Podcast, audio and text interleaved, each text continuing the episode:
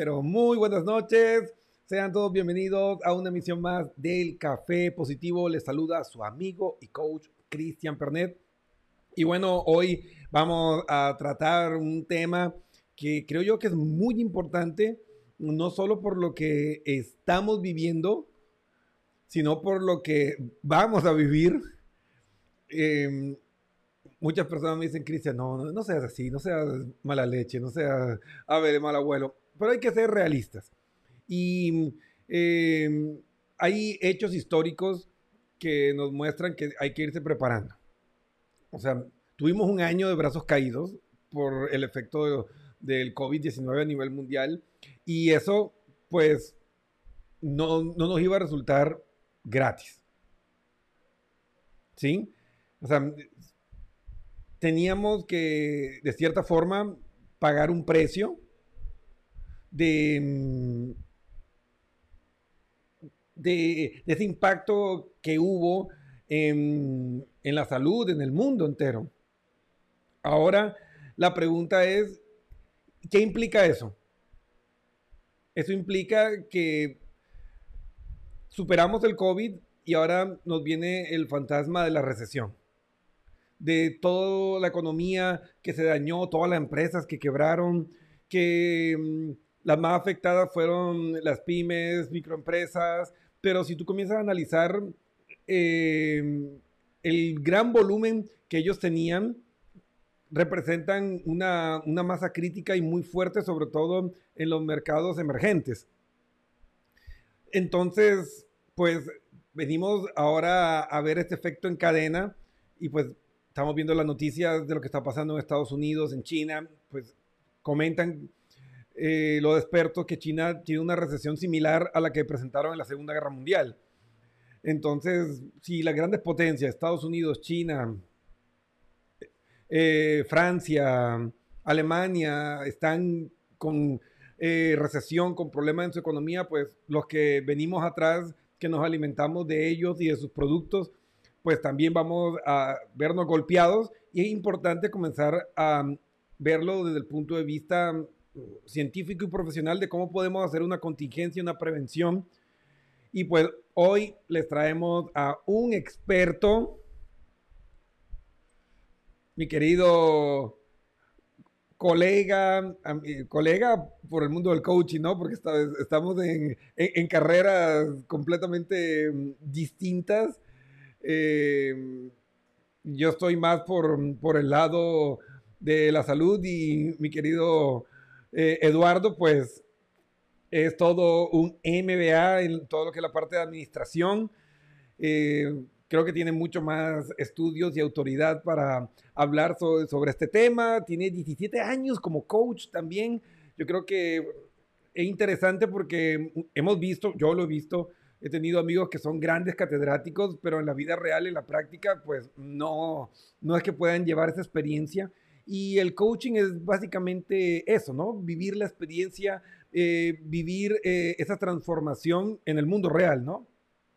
Hacer la proyección del estado actual al estado deseado y ayudar pues a las personas a ponerse en el presente y a proyectar hacia el futuro y obviamente esos conocimientos em, sobre las ciencias de la administración y, pues las matemáticas y todos estos aspectos que están incluidos dentro de esto, pues ayudan a darle ese horizonte a las compañías, a los líderes, para que puedan pues estructurarse de una mejor forma.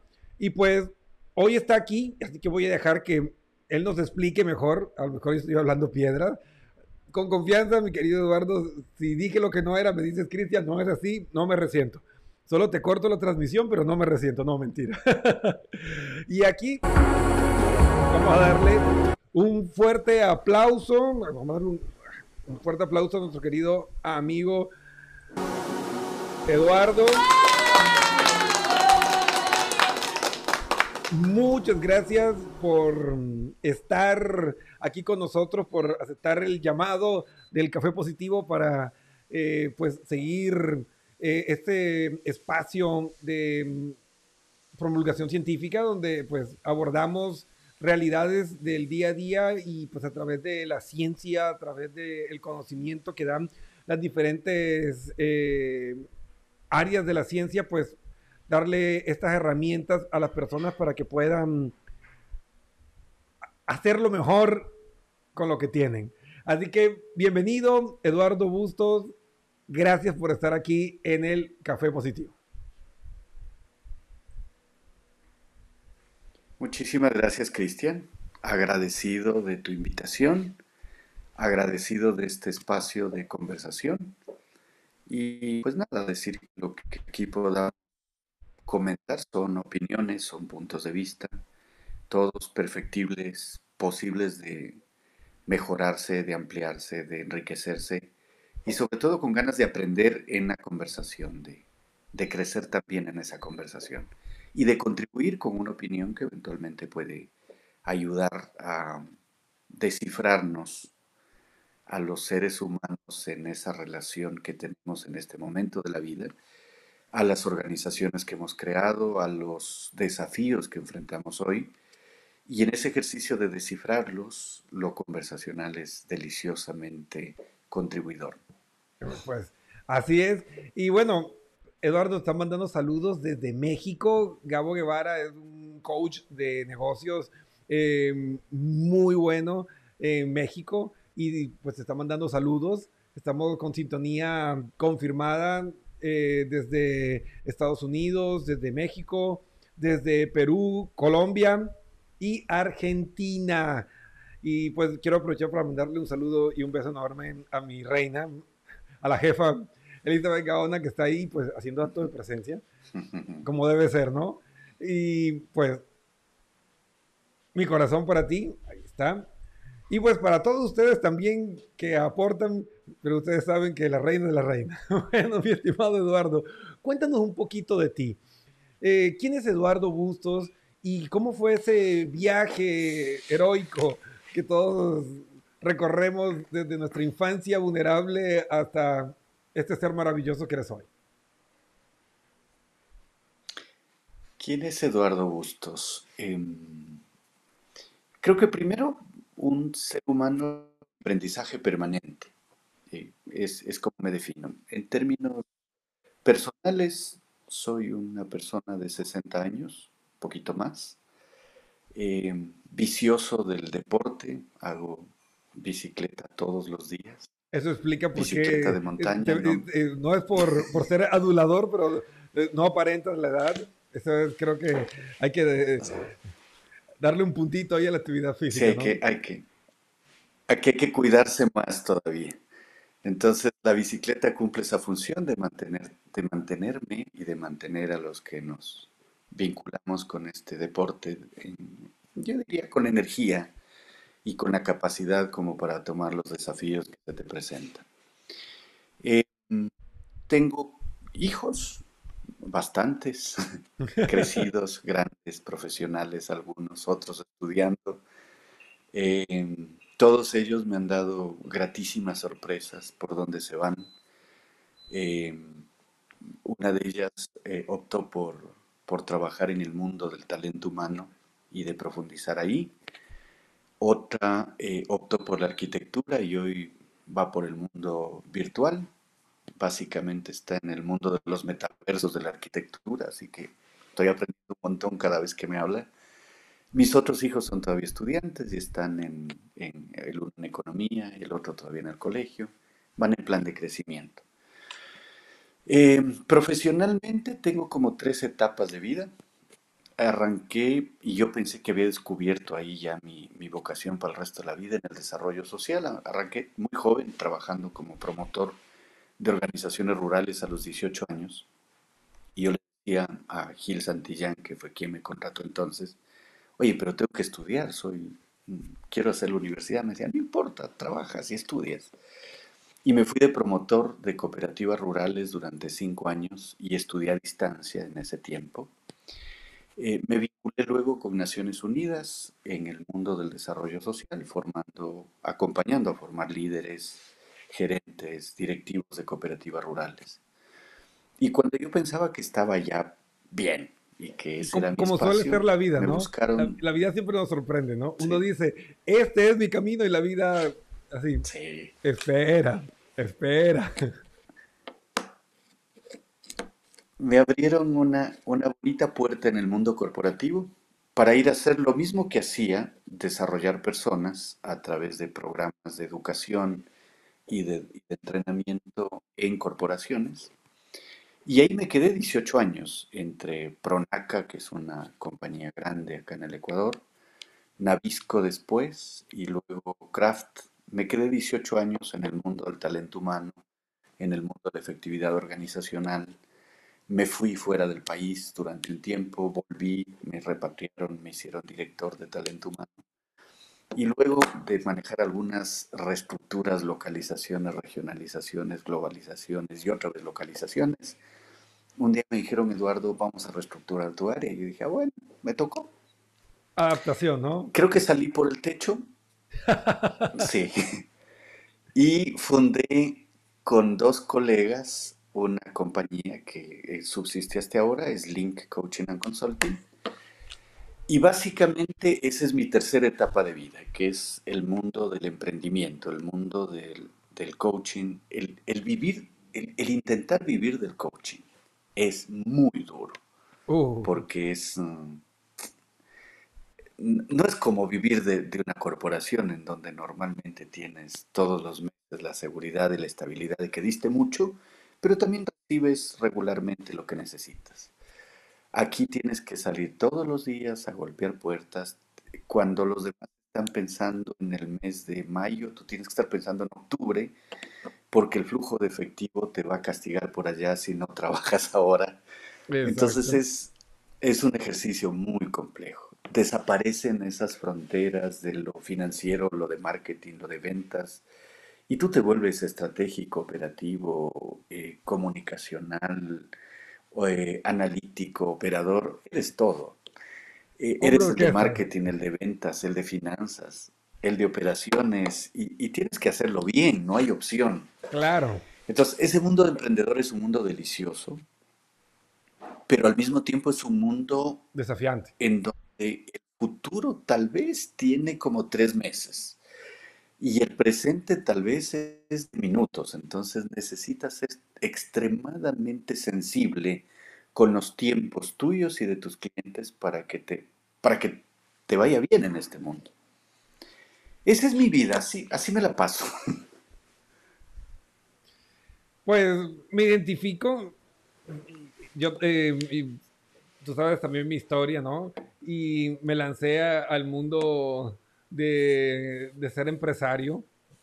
Alguna vez eh, siempre tuve ese sueño rosa de tener la libertad de manejar mi tiempo y, que realmente el tope eras tú y que pues trabajando para una empresa pues el tope es la empresa y la estructura misma y es muy romántica la idea pero cuando la comienzas a vivir es desafiante cuando el terreno de juego está estable, tú hasta puedes decir, lo logré.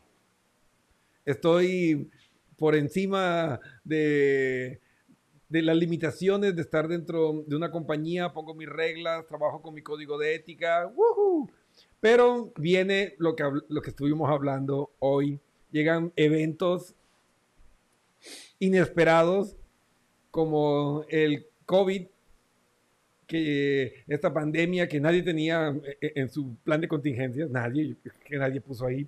Pues tengamos aquí un fondo de emergencias por si alguna pandemia, no sé, una guerra nuclear o algo así. Creo que nadie tenía eso.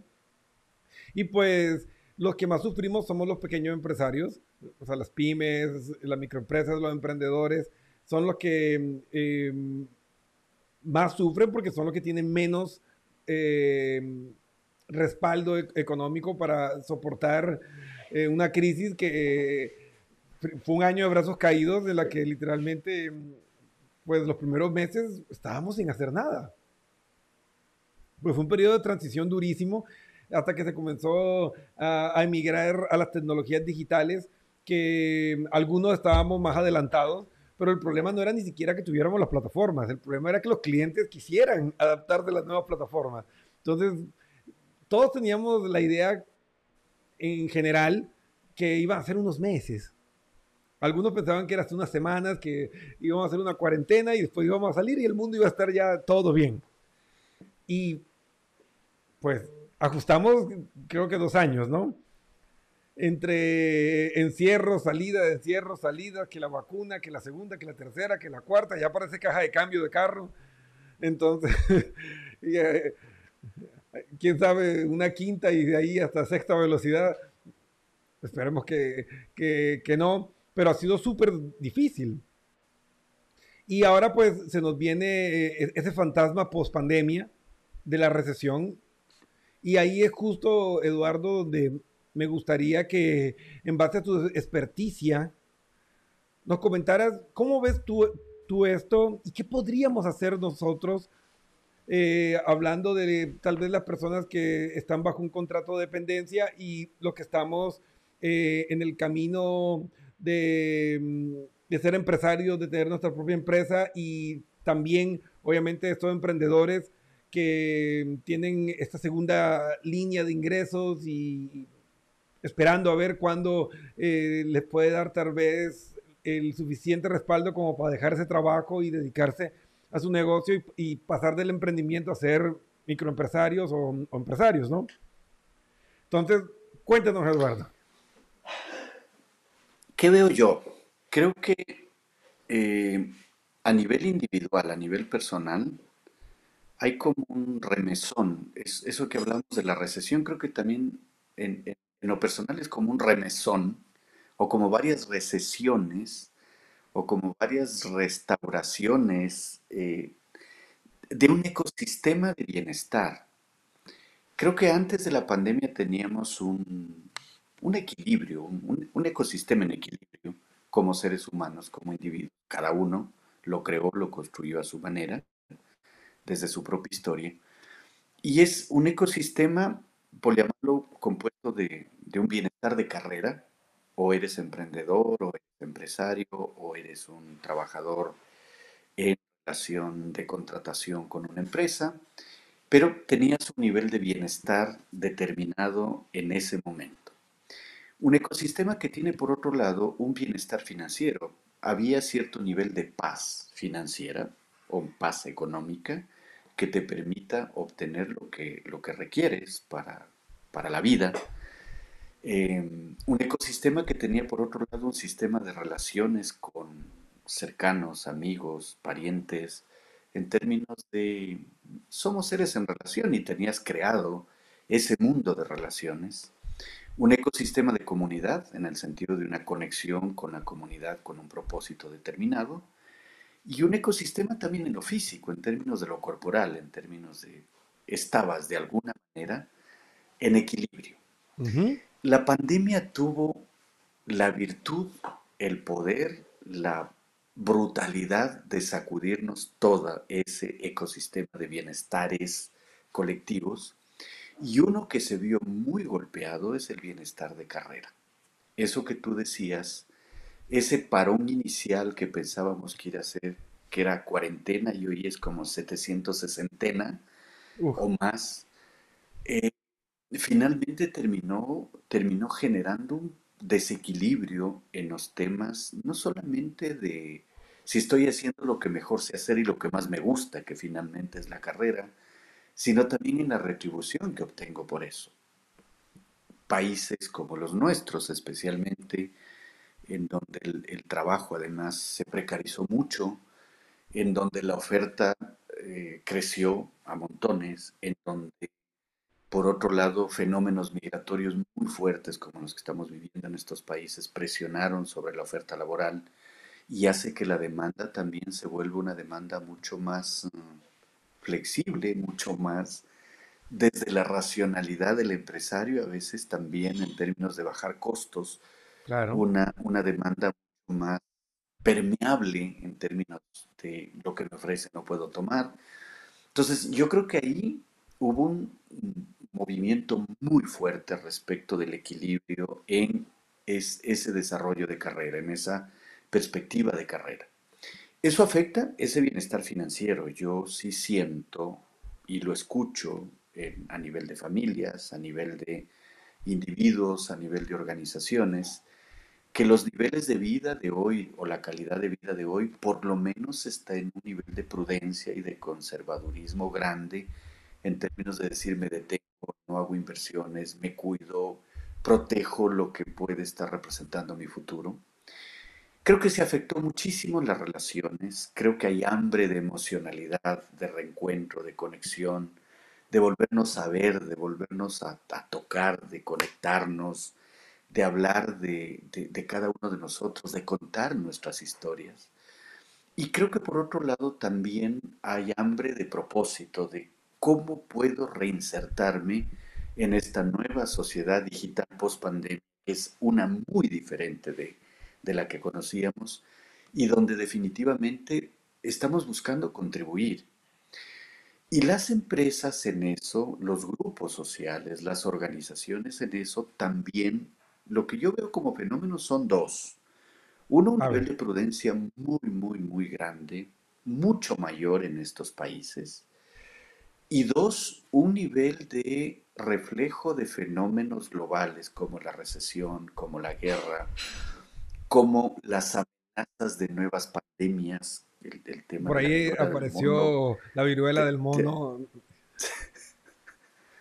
Si te hace por lo menos tener silencio, es decir, claro. la palabra mágica es prudencia, la palabra mágica es me aguanto, me detengo, estudio, analizo. Yo veo al mundo organizacional, al mundo empresarial en un estado de prudencia para la toma de decisiones sobre el futuro.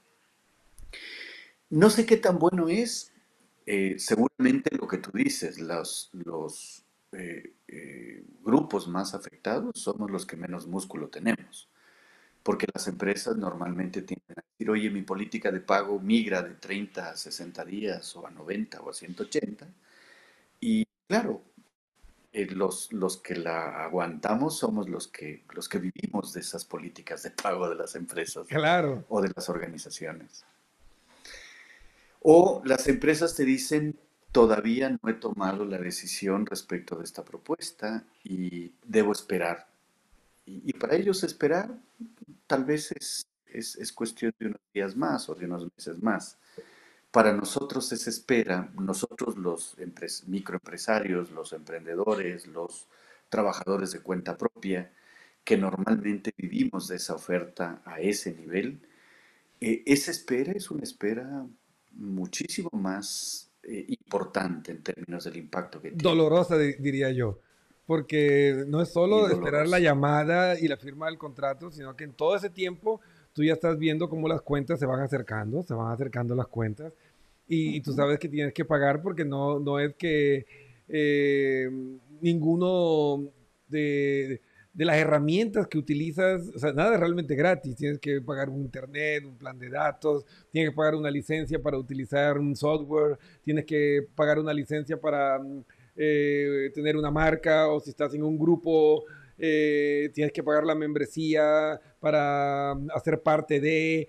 Y se comienzan a acercar todas esas cosas y tú ves que las empresas comienzan a dilatar y a dilatar como para ver qué pasa. Y para ellos son dos meses para ellos son tres meses que no pasa nada, pero para uno, a los tres meses ya estás con todo cortado. Entonces, eh, el estrés emocional y, la presión eh, que tienes porque también están los gastos de tus hijos, em, eh, cosas que son del día, ¿no? Que, que, no puede aplazar. O sea, tú no puedes decir, ok, entonces como nos aplazaron un mes el proyecto, entonces comemos el próximo mes. No, no puedes hacer eso. Fuera lindo que tú tuvieras un botón para pagar y decir, bueno, congelamos todo. No, tienes que seguir eh, resolviéndolo. Y yo creo que ese microempresario, ese pequeño empresario, los emprendedores, que Em, la mayoría viven del día a día. O sea, yo, siempre lo pensé en, el momento más duro de la pandemia, digamos que ahora como que se ha, suavizado entre comillas, pero yo decía, nosotros como profesionales, sea como sea, hemos tenido eh, herramientas, una red de apoyo social, así sea para apoyarnos y lograr solventar la crisis. Pero ese vendedor de empanadas, ese vendedor de café, donde la gente está encerrada y no sale, ¿qué hace? Y eh, eh, eh, eso es duro. Ahí viene creo que una, necesidad de, acelerar mucho algunos fenómenos que también lo estoy viendo en, estos espacios. Uno de esos, a veces hablamos muy románticamente el vivir el presente. Eh, después de la pandemia, vivir el presente creo que ha sido doloroso, creo que está volviéndose un espacio un poco de, sobrevivencia. ¿Y cómo romper ese circuito de sobrevivencia y volver a reconstituir un ecosistema de bienestar? Para mí ese es un tema central. El hecho de reconstituir un sistema de bienestar desde reinventarse, desde repensarse, desde reconfigurarse completamente. Y veo tendencias como, por ejemplo, el hecho de, eh, a este nivel, a nivel de microempresarios, a nivel de emprendedores, a nivel de pequeños empresarios, la necesidad de diversificar el modelo de negocio, la necesidad de eh, descubrir otros espacios, otros modelos de negocio, metamorfosear esos modelos de negocio. Las, las empresas no son las mismas, las organizaciones no son las mismas, los individuos no somos los mismos la sociedad no es la misma, el planeta no es el mismo. Por lo tanto, hay que, hay que reconfigurarse completamente o metamorfosear el modelo de negocio en el que estás. Ejemplo, mi negocio era mucho presencial. Yo hacía aprendizaje experiencial y era delicioso porque me la pasaba en un río haciendo rafting con un grupo ejecutivo, me, la, me ah. metía a un cerro hacer una, un, un, trekking con otro grupo, me la pasaba en un camping de vez, eh, eh, delicioso y además era muy demandado este ejercicio porque la metáfora era muy poderosa para aprendizaje empresarial. Desde hace dos años tengo cero de eso. Y reinventarse ahí es muy, muy importante, pero a la vez indispensable. Recién las empresas están volviendo a preguntarme por lo experiencial, a preguntarme por las metáforas experienciales de liderazgo, de desarrollo de equipos de alto desempeño, de cambio organizacional. Y creo que no va a morir, creo que va, va a seguir vivo, creo que va a ser posibilidades interesantes, pero fundamental repensarlo y replanteárselo completamente en una sociedad marcada por lo digital post pandemia, una sociedad marcada al mismo tiempo por esa necesidad de conexión. Esa necesidad de conexión es gigante y hay que sacarle provecho. La otra cosa que yo veo como tendencia es el hecho de ir afianzándose en cosas más sostenibles. El tema de pensar en culturas que vivan, que, superen los tiempos, que superen la, eh, la coyuntura de la pandemia o la coyuntura de lo económico. Ejemplo, hablamos mucho de innovación y casi siempre hemos pensado que innovación es cómprate un software nuevo, eh, métete a un todo mundo digital complejo y reinvéntate ahí. Cuando el tema es más simple, creo que es cultura. A ver, creo que el tema es desde tu manera de ser, desde tu creencia. Creo que ese es, ese es el momento como para pensar en la innovación como una cultura, en los líderes sean líderes de innovación, los individuos sean individuos que puedan aceptar las diferencias profundas como la mayor riqueza, la profunda diversidad como la mayor riqueza de la innovación. Y cuando digo profunda, Voy más allá de la diversidad generacional, de la diversidad de género, de la diversidad etnográfica, etc. Estoy hablando de la diversidad de talentos, de la diversidad de capacidades, de la diversidad de propósitos. ¿Cómo juntar esas diversidades desde la intención genuina, desde la cultura, desde la aceptación plena? Líderes que promuevan esa innovación, esas culturas de innovación y de diversidad y de inclusión, equipos que efectivamente le saquen provecho a esa diversidad y funcionen con esa diversidad para generar mayor sinergia y productividad. Personas que seamos capaces de conectarnos realmente con esa diversidad y de innovar desde esa riqueza compartida. Creo que esa es una tendencia importante. Escucho en varios lados hablar de tendencias más a crear culturas. Hay gente que me habla de culturas de innovación, hay gente que me, habla que me habla permanentemente de culturas digitales. Hay gente que me habla normalmente de culturas de, eh, de, de crear experiencias memorables en el cliente. Casi todos están hablándonos ahora de una cultura para hablarnos de sostenibilidad de los soft, de sostenibilidad de aquello que no es visible. Cómo crear culturas que sean capaces de trascender la coyuntura de la pandemia, la coyuntura de la recesión, la coyuntura de la cuarentena, la coyuntura de lo que fuera. ¿Cómo lograr que esas culturas efectivamente trasciendan en el tiempo y puedan, desde las más profundas creencias y conexiones eh, de, de redes no visibles de los seres humanos, crear esa posibilidad de sostenibilidad de lo blando en el futuro? Así es como veo, es, esas son tendencias que ah, tienen asomos. De hecho, la coyuntura mata, la coyuntura come todos los días.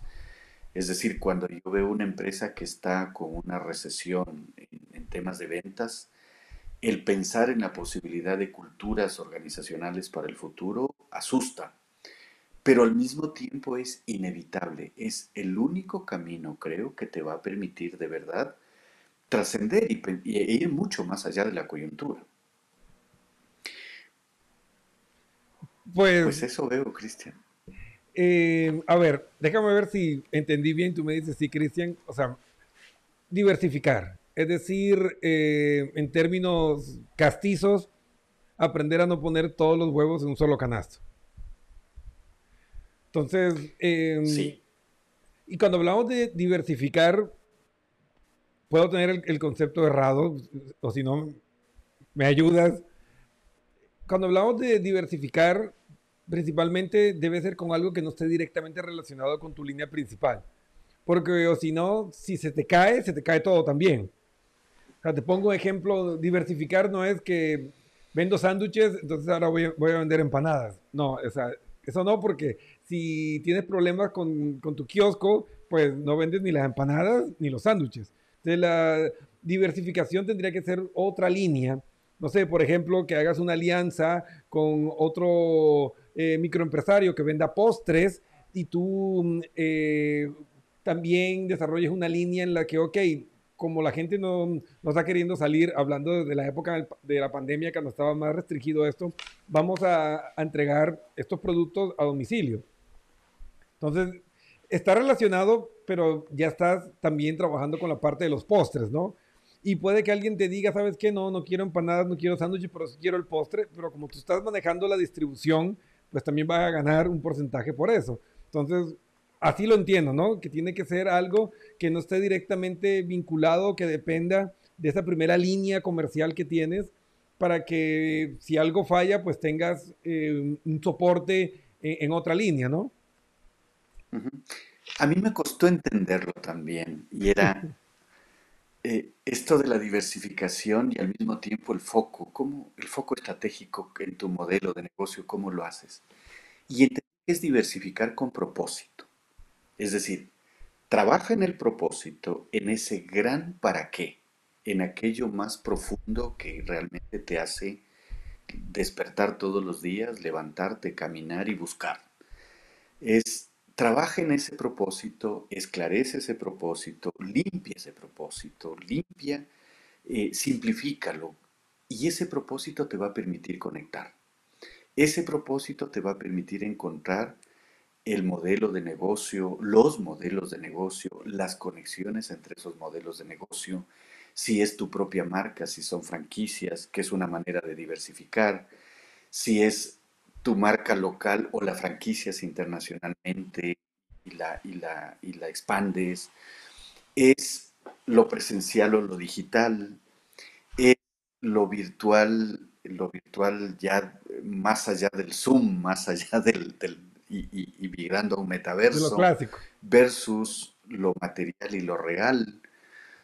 Es decir, cuando el propósito está claro, cuando, el, cuando has limpiado el espejo del propósito y puedes verlo con claridad, es mucho más fácil esa noción de diversificar o de focalizar, que es un gran dilema. Y quizá en época de estabilidad el focalizar es buenísimo. Quizá en época de eh, interrogantes grandes, el diversificar te puede ayudar, lo que tú dices, a tener tus tus inversiones, tus apuestas, tus propuestas, tus intenciones en distintos lados y quizá eso te permita en determinado momento también explorar cuáles de ellos funcionan. Porque no depende de ti, hay algunos modelos que empiezan a ser caducos y empiezan a morir. Y si tú te quedaste enamorado de ese modelo, definitivamente mueres ellos, vas a, vas a perder con ellos. Entonces lo fundamental es estar alerta a esas señales que te llegan y estar alerta no solamente desde la conexión de dónde voy a ganar dinero, sino cómo esa conexión a mí me permite conectar con el propósito. Y creo que ahí el coaching es riquísimo porque el coaching te ayuda a limpiar el propósito. Te iba a preguntar eso. te ayuda a poner el foco y a eh, limpiarlo eh, eso del coaching? Tienes 17 años haciéndolo y saliste, por decirlo así, de la comodidad de, de, de ser un empleado, eh, de trabajar en una empresa tan grande como la que nos comentaste para lanzarte y estar 17 años, que es algo heroico, si tenemos en cuenta que em, esas microempresas, eh, estos proyectos de emprendimiento tienen en general una vida útil bastante corta, que muchas veces no supera ni el año, y 17 años es porque está haciendo algo bien. Entonces, ¿cómo, cómo esta línea eh, del, coaching a la que le has dedicado gran parte de tu vida nos puede ayudar en todo esto. Y antes, eh, Eduardo, quiero mandar un saludo para Nereida Buzón Pizarro, que está conectada desde Barranquilla, Colombia, La Arenosa. Nos manda un cariñoso saludo. Estamos con sintonía internacional. Un abrazo Nereida. Con mucho gusto. Cuéntanos, Eduardo. ¿Cómo aporta el coaching, aquí? Nos ayuda eh, en, esta etapa, en esta parte tan importante de encontrar eh, ese propósito para que pues, pueda fluir y, puedas pues, alcanzar el éxito, porque el éxito está alineado con el bienestar que yo experimento al vivir la experiencia eh, de cómo yo me siento y no tanto en cumplir las expectativas de la sociedad, ¿no? Para mí una mentalidad de coaching tiene que ver con una mentalidad de aprendiz. Y esa mentalidad de aprendiz lo que me dice es, tal vez no eres responsable de lo que pasa afuera, pero sí eres responsable de la respuesta que das a lo que pasa. Tal vez no controlas la recesión, no controlas la pandemia, no controlas la viruela del mono, no controlas el cambio climático, tal vez un poquito sí, pero lo fundamental aquí es cuál es la respuesta que tú vas a dar a esas cosas que están pasando en el entorno y que te llegan y que te impactan. Y yo creo que esa es una tremenda contribución del coaching. Primero la conciencia de que eh, eres responsable de las respuestas y tal vez no tanto de los estímulos. Y que esa mentalidad de aprendiz está ahí en refinar la respuesta, en conectar la respuesta adecuada con el estímulo. Tienes un menú de respuestas, puedes dar 12.000 respuestas posibles a una misma situación del entorno. Y la otra magia del coaching es el ejercicio supremo de la libertad para elegir la respuesta.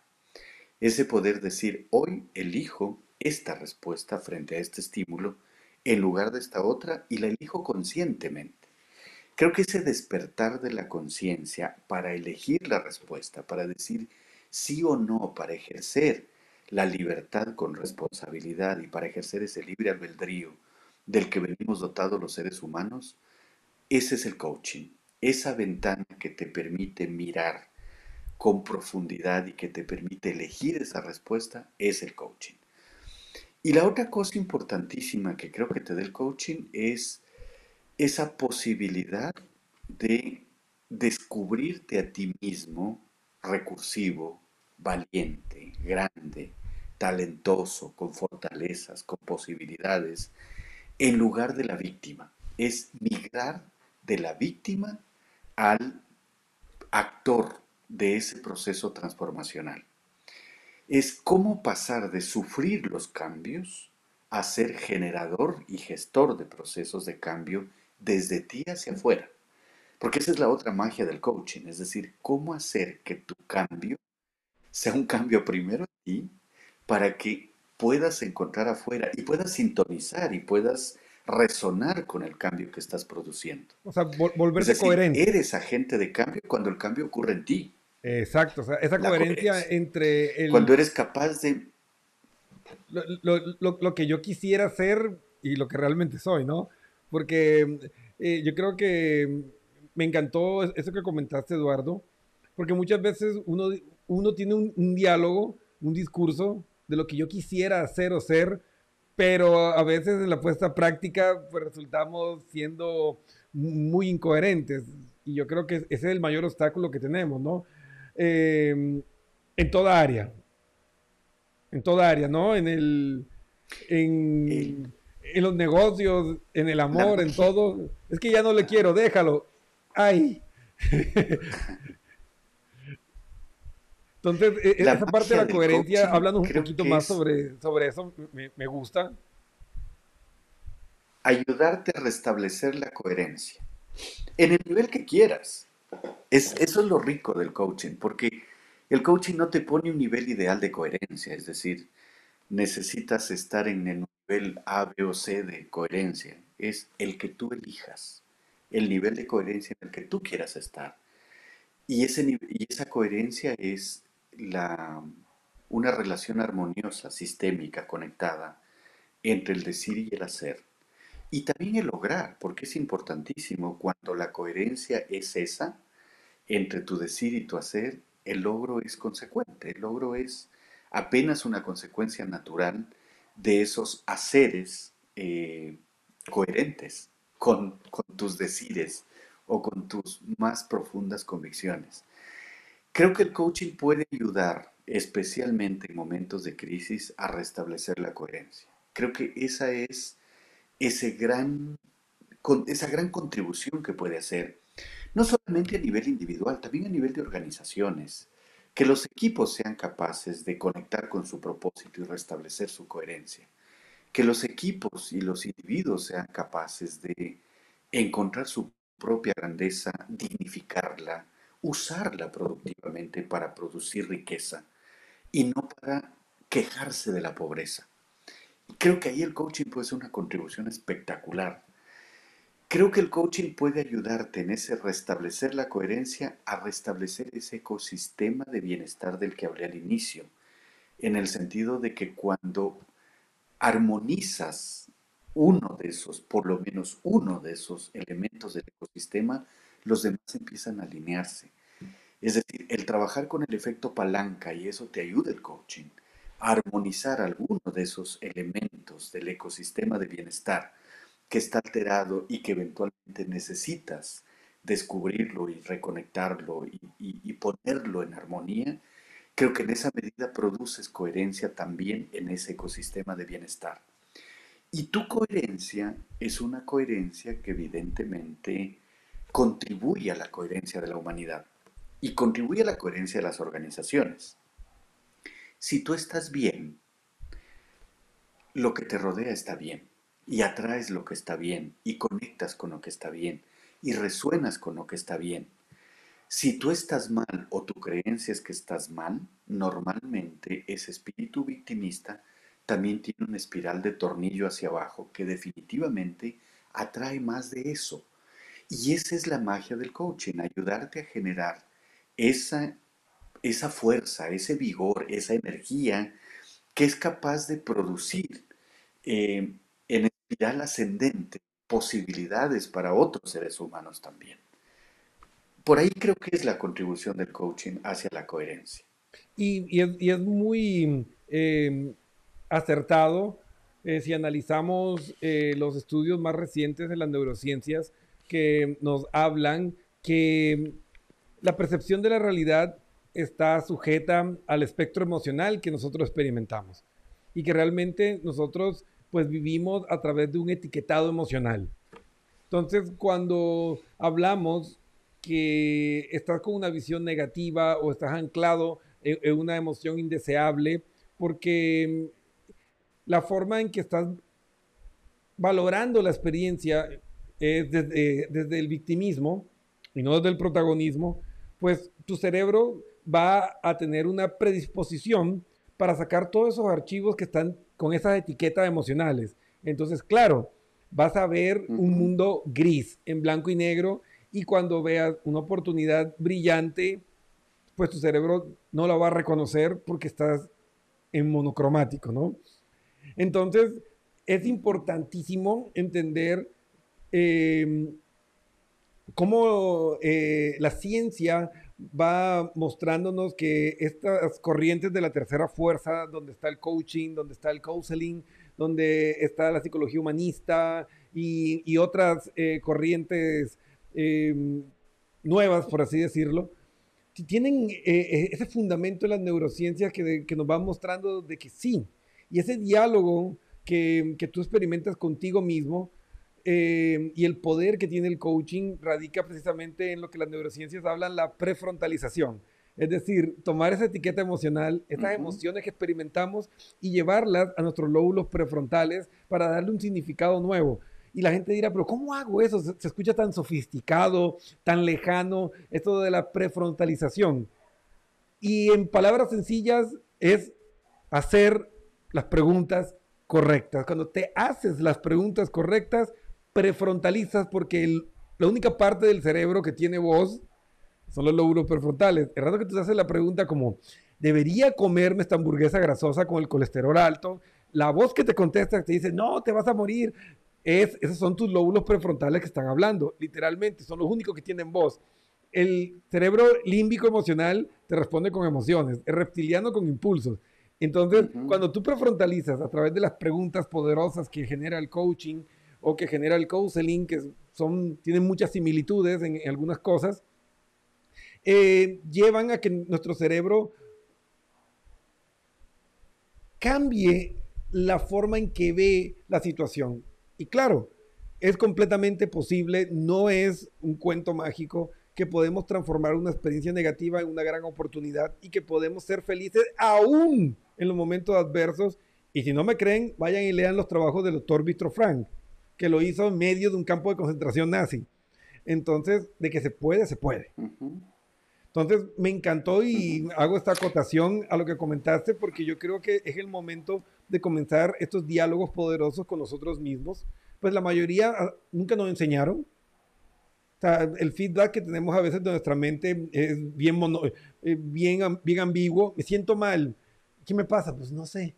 Entonces, ahí es donde entra la virtud del coach que nos ayuda a hacer a generar esas preguntas poderosas y asertivas que nos lleven a encontrar esas respuestas que son coherentes y, que son las que yo necesito. Porque me encantó esa parte que tú indicaste, el nivel de coherencia que tú necesites, que tú quieras. No tiene que ser el nivel de coherencia del coach, ni el nivel de coherencia de tu papá, de tu mamá o de, tu entorno. El que tú necesites. Elijas. me encantó esa parte, eh, Eduardo. Sí. Y, esta, esta idea de las preguntas más simples para las respuestas más verdaderas, creo que es lo que define el coaching. En el sentido de cómo traer a la conciencia, a la prefrontalización, eh, esas, esas cosas que aparecen como nebulosas o que aparecen como sensaciones o aparecen como estados de ánimo o aparecen como prevenciones o como disposiciones, ¿cómo las traes a la conciencia? Y cuando las traes a la conciencia, además las desmitificas. las exorcizas, porque esa capacidad de exorcizar que tiene el coaching es traer a la prefrontalidad, traer a la conciencia, hacerlas visibles aquello que aparece como fantasma, aquello que está como solo como sensaciones, solo como, como movimientos energéticos y que tú necesitas verlos. Las preguntas simples te ayudan a verlos y las preguntas simples te ayudan a edificar respuestas desde la mezcla de esas respuestas que puedes producir o desde la profundización que puedes generar. Por eso me encanta el coaching, por las preguntas simples que puede generar respuestas verdaderas para tu nivel de coherencia que necesitas en ese momento. Y la otra cosa interesante del coaching es el hecho de, de hacer parir respuestas, de exorcizar respuestas. Cuando estás sintiendo que estás incómodo, no, sé, esta sensación de la madrugada, que te despertaste a las 3, 4 de la mañana con algo de, algo me pasa y no sé qué es, algo me da vueltas aquí, no sé qué es, y de pronto vas hacia adentro y buscas qué es lo que te está pasando. Y cuando lo encuentras simplemente lo ves, te, incluso tu cuerpo se mueve, se, se, se pone en otra posición y dices, ah, era esto. Y cuando es, ah, era esto, esa sensación de lo aprendí, lo reconocí, lo vi, lo dimensioné, lo tengo conmigo al frente, lo veo. Cuando puedo verlo, puedo verlo en su dimensión mucho más real, natural, y ya no en la dimensión de fantasma que tiene normalmente en las sensaciones, en la parte reptiliana o en esa, o en esa profundidad límbica en la que normalmente nos conectamos con los sueños o las pesadillas. Exacto. Creo que esa es la virtud del coaching. Pues creo que la otra virtud del coaching está en hacernos ver que las cosas no son como son, son como somos. Eso es claro. Y más aún, son como estamos en este momento emocionalmente. Es decir, la, la cosa, lo que está al frente tuyo, lo que pasa, la realidad, no es absoluta, es como eres tú. Es esa partecita de la realidad que estás viendo, la que se está reflejando en ti y que lo estás viendo desde tu propio filtro. Y el coaching te enseña a limpiar el filtro. El coaching te enseña a ampliar el filtro, a poner más foco en el lente y a poner más intención en el lente, más luz en el lente, para que puedas ver más, más allá de lo pequeñito que estabas viendo. Creo que esa es la magia del coaching. Pues me encantó a Nereida también, dice, el nivel de conciencia me encantó también. Yo creo que eh, eh, eh, ese, ese, punto nos hizo un, un insight así profundo, nos voló la cabeza, porque a veces uno trata de una manera inconsciente, mi estimado Eduardo, como de acomodarse a, a lo que esperan de uno, de a veces no se da a uno la prioridad y se nos olvida que realmente lo importante en nuestro mundo somos nosotros. Porque si yo no estoy bien, no puedo dar frutos de excelencia a nadie. Y a veces suena como un discurso egoísta, eh, negativo, pero es fundamental que entendamos que primero soy yo porque si yo no estoy bien, no puedo ayudar a, los demás. ¿Sí? Es, como alguna vez me dijo eh, un amigo que trabajaba en los bomberos, me decía, el que tiene que tener la mejor condición mental y física del rescatista. Porque imagínate que llegue el rescatista y te vea con la pierna rota y comience, ¡Ah, Dios, está acabada tu pierna, ¡Ah! y que entre en pánico, pues el otro se muere.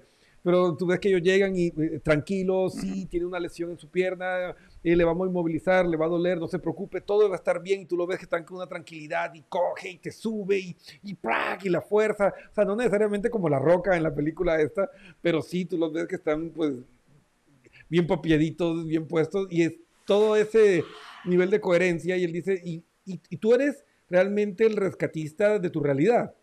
Entonces, para tú poder... Eh, darte lo que tú necesitas y poder ser ese soporte que los demás necesitan, tienes que estar bien, porque si, si tú eres el rescatista y, no puedes ni levantar una libra de azúcar, ¿cómo vas a poder levantar a un ser humano cuando cae? Entonces, e, e, esa parte de, la coherencia para, para lo que yo necesito, me encantó. El otro día vi una metáfora hermosa que, y, la aprendí, no, sé dónde la vi siquiera, pero la aprendí. Y decía, si quieres cambiar el mundo, tiende tu cama. Y tiéndela con alegría, y tiéndela todos los días, y, diviértete haciéndola, y goza de hacerla, que, no sufras haciéndolo. Y creo que por ahí empieza. Si quieres cambiar el mundo, lava tu plato. Si quieres cambiar el mundo, eh, eh, controla la basura que generas. La naturaleza no produce basura. Los seres humanos producimos basura. Y el tema es, somos tan generosos en la producción de basura que estamos comiéndonos un planeta, y, literal.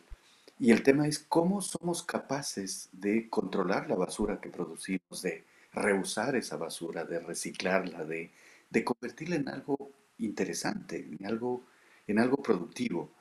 Entonces es eso que tú dices, quieres cambiar el mundo, tienes que cambiarte a ti todos los días. Y es un proceso consciente de transformación, de auto-coaching, si quieres, en donde puedes darte el permiso de decirte, ¿y cuál es la emoción en la que estoy yo el día de hoy?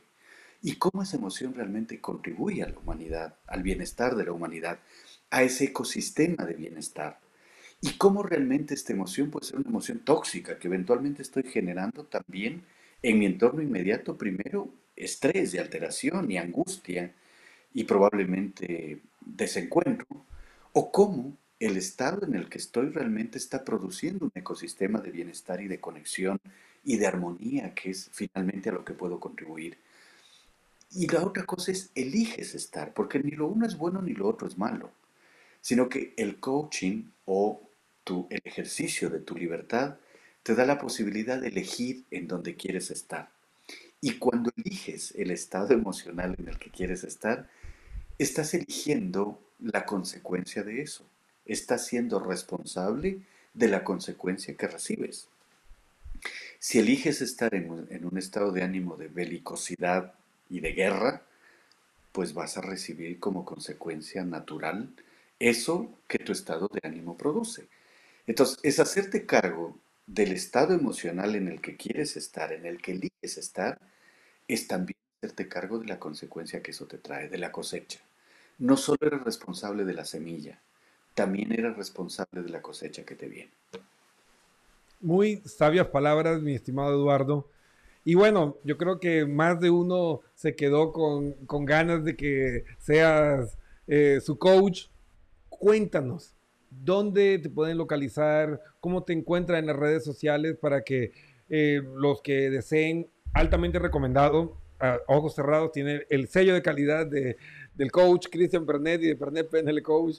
Em, si necesitan un proceso de acompañamiento y pues llevar su vida a otro nivel, Eduardo Bustos es una de las mejores opciones. Eduardo, ¿dónde te encuentran? ¿Cómo te encuentran? Si nos puedes compartir eh, aquí en en, el chat de Facebook nos puedes poner tal vez eh, cómo te pueden encontrar en redes para facilitar que las personas pues se pongan en contacto contigo y puedan disfrutar de esta maravillosa experiencia, de este encuentro, de este mm, conversar con el alma y poder llevar su vida al siguiente nivel. Eh, ¿Dónde me encuentran? Bueno, estoy en LinkedIn, sí tengo un Eduardo Bustos Loaiza, ahí, ahí me localizan, están todos mis contactos. También estoy en Facebook. Eh, no soy muy hiperactivo en, redes sociales, creo que debo aprender a hacerlo más y, ahí voy a recurrir a, a mi amigo Cristian, que eventualmente me puede ayudar en eso. Pero sí, súper importante decir que pues también hay una, eh, en, LinkedIn básicamente es el espacio, el mejor espacio donde pueden, me pueden encontrar, Eduardo Bustos Loaiza. Eh, estoy normalmente localizado en Ecuador, pero trabajo con varios procesos de coaching virtual en distintos países, también presencial.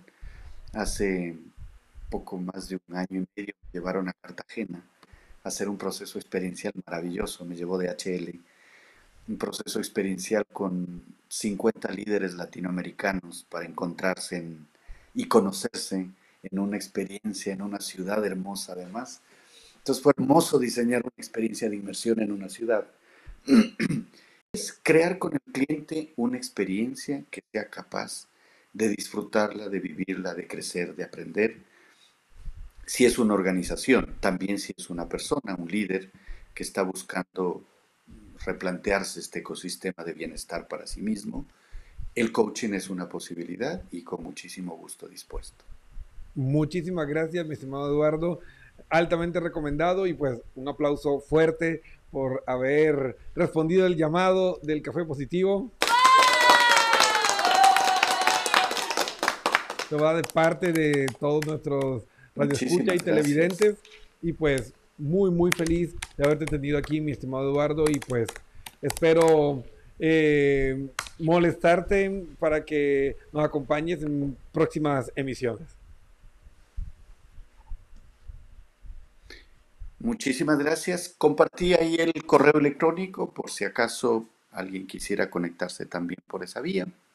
Con muchísimo gusto. Ha sido un placer. Gracias, Cristian, esta invitación. Un abrazo a la distancia y que este espacio de contribución que, que estás haciendo, pues nada, habla de tu coherencia y de tu contribución a la humanidad.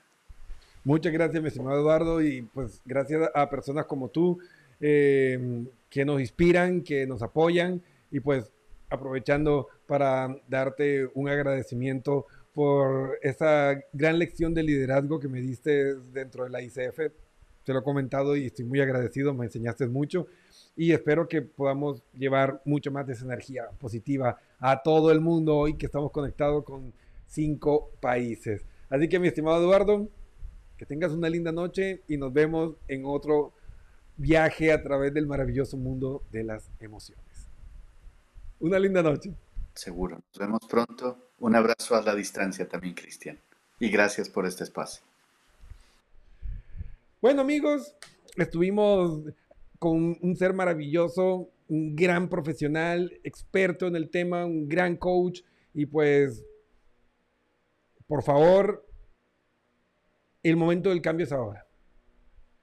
Busca el apoyo, la ayuda que necesites hay grandes profesionales que están ahí esperando por ti. No dejes pasar esa oportunidad. Yo creo que em, la mejor inversión que podemos hacer es en desarrollar esas competencias y habilidades para tomar el control de nuestra vida y como comentó Eduardo, pasar de em, el victimismo al protagonismo. Y por primera vez, ser dueños y señores de nuestra realidad. Les invito, por favor, no se olviden, el Café Positivo volverá el, este jueves 8 pm, donde tendremos preguntas y respuestas. Vamos a analizar casos, nos pueden contar sobre estas vivencias y los efectos que ha tenido el COVID en su vida y pues vamos a apoyarles eh, en lo que nos sea posible, pero siempre esta retroalimentación humana nos va a dejar grandes lecciones. Y por favor, pues síganos en todas las redes sociales, suscríbete, apóyanos porque ese clic, ese compartir esto va a llevar este mensaje a miles de personas y podemos así transformar el mundo. Ayúdanos a cambiar el mundo. Así que sin más amigos, nos vemos en una próxima emisión del Café Positivo. Adiós.